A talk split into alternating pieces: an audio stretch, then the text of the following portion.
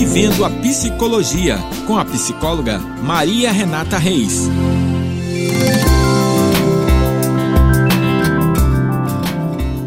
Olá, aqui é a psicóloga Maria Renata Reis e essa semana falarei sobre relações tóxicas em vários âmbitos da vida.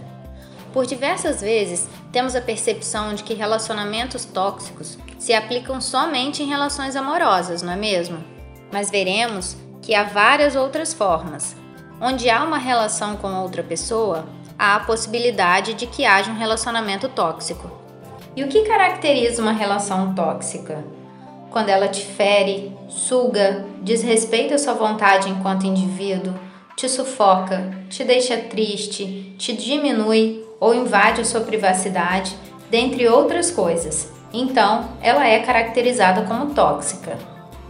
Uma relação também onde há prejuízo emocional, físico ou mental de uma das partes envolvidas ou até mesmo das duas. Fica evidente a toxicidade nesse meio. Quando alguém quer te anular de alguma forma para que ele fique bem, isso não é saudável e, por consequência, precisa ser revisto. Toxicidade nas relações amorosas. O que é o amor? Ainda é difícil de definir, mas, no entanto, podemos dizer o que não seria o amor, tendo como exemplo uma relação tóxica. Não podemos achar que relacionamentos disfuncionais são aqueles que somente apresentam agressão física, sendo que há diversas outras formas de agredir o outro, podendo ser emocionalmente, moralmente, sexualmente e essas todas juntas são formas de abuso. Quando a relação faz mal de alguma forma, ela é disfuncional, isso não pode ser chamado de amor.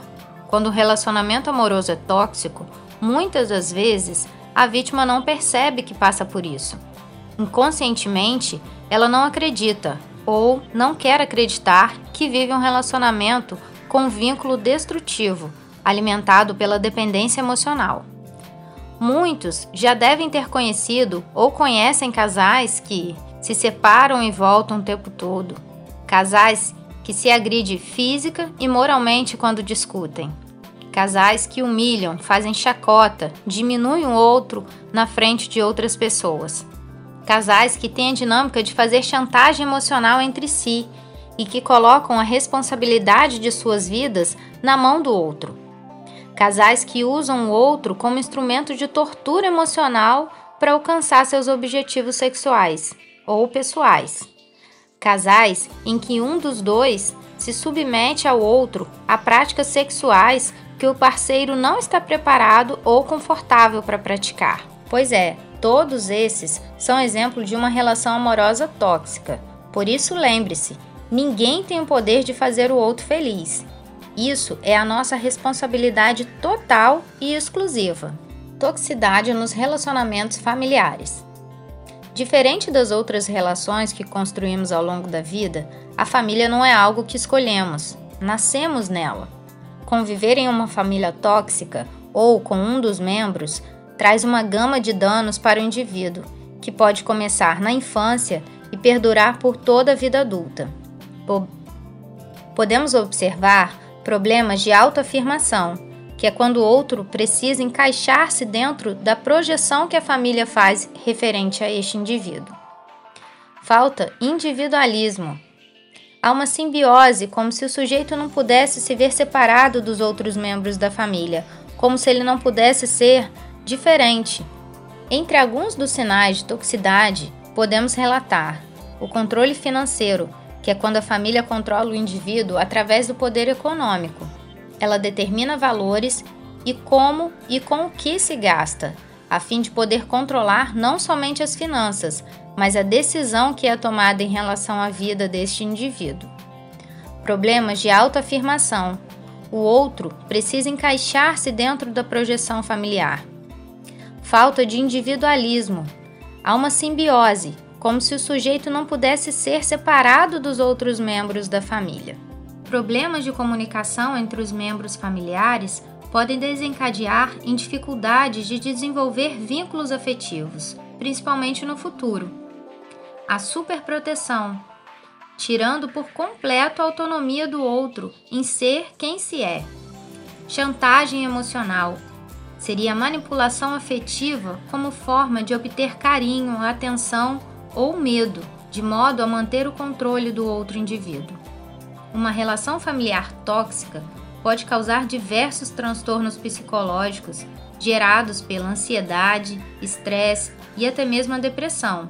Pode causar baixa autoestima, transtorno de personalidade, sensação de inferioridade, incapacidade de lidar com conflitos, dependência afetiva, inicialmente na família e posteriormente projetada em outra pessoa. Ter uma família tóxica não obriga a conviver com ela, e não existe problema em romper esse ciclo que é prejudicial à sua saúde. Toxicidade entre amizades. Nossos amigos são as pessoas com quem escolhemos passar nosso tempo livre e compartilhar parte de nossas vidas. Só que nem sempre as relações de amizade são fáceis de lidar. Há amigos que são verdadeiros vampiros, que nos sugam até mesmo a visão positiva que temos sobre a vida. Nas características de personalidade de um amigo tóxico, geralmente temos a presença de ciúme excessivo, sendo até mesmo possessivos. São manipuladores, controladores e críticos. Fazem chantagem emocional, são carentes emocionalmente, têm tendência a se vitimizar, são pessimistas, não querem resolver os problemas, querem apenas reclamar. Se sentem incomodados com o fato do outro ter uma vida independente da dele. Geralmente são insatisfeitos e infelizes com a própria vida, entre outras características. Todos esses artifícios são usados com a intenção de tentar fazer que o outro da relação se sinta culpado de alguma forma por estar bem, por ter outros amigos, por ter um parceiro, por ter uma vida independente da dele. Como exemplo, podemos ter o fato de um dos amigos querer sair com outras pessoas, e aí o amigo tóxico faz uma cena, deixando tudo mais complicado do que é.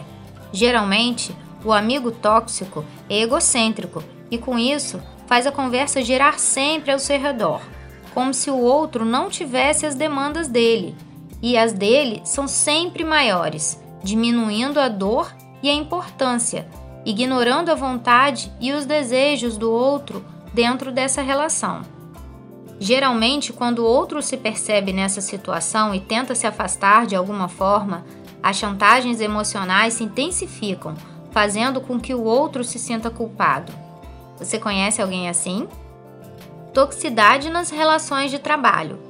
Na maioria das vezes, passamos mais tempo no nosso trabalho do que em casa acordados. E com isso, é importante que tenhamos um ambiente tranquilo, onde possamos nos sentir motivados a estar e a produzir também. Se você já acordou e precisou ser carregado para trabalhar, provavelmente você vive ou viveu uma relação abusiva no trabalho. Relações abusivas de chefes e colegas fazem com que a motivação e a produtividade caiam, causando um ciclo de insatisfação da parte do trabalhador um ambiente hostil, situações vexatórias, horários e salários diferentes para a mesma função, tudo isso gera um relacionamento tóxico dentro do ambiente de trabalho. Com isso, os sintomas começam a aparecer e atrapalhar a equipe, gerando faltas frequentes, adoecimento mental e físico, ansiedade, pânico em receber uma ligação do trabalho em momentos de folga, por exemplo alguns perfis de chefes e colegas de trabalhos tóxicos. Temos o falador, que não deixa ninguém se concentrar, o competidor, que sempre quer levar o crédito pelo trabalho feito em equipe, o negativo, que desmotiva todos com seu pessimismo, o queixoso, que não para de se lamentar por ter que fazer o seu próprio trabalho, o surdo é o que não sabe trabalhar em equipe e se isola dos demais o detetive, que é mais preocupado com a vida dos outros colegas do que com o próprio trabalho, o enrolado, que é o que procrastina até deixar a tarefa recair pelo outro.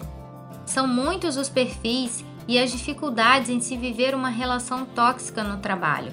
Portanto, se você se identifica com algumas dessas situações, procure avaliar o impacto disso na sua vida e na sua saúde mental.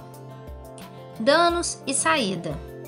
Geralmente, quem vive uma situação de relacionamento tóxico apresenta baixa autoestima, traumas relacionados a esse evento, distúrbios de ansiedade, de pânico, de depressão, sentimentos de culpa, entre outros. Normalmente, há histórico de abuso emocional na infância, o que contribui para que o sujeito tenha uma visão distorcida do que é o afeto, pois se acostumou a viver em um clima hostil. Para sair de uma relação tóxica, antes de tudo, é essencial identificá-la. Contudo, existe uma dificuldade em se perceber dentro desse contexto. Portanto, se faz necessário a ajuda de um psicólogo, que poderá auxiliar nesse processo para que o ciclo de abuso não venha se repetir. Eu sou a psicóloga Maria Renata Reis e esse foi o nosso podcast da semana. Me sigam no Instagram, arroba Reis, no Facebook e YouTube. Até a próxima!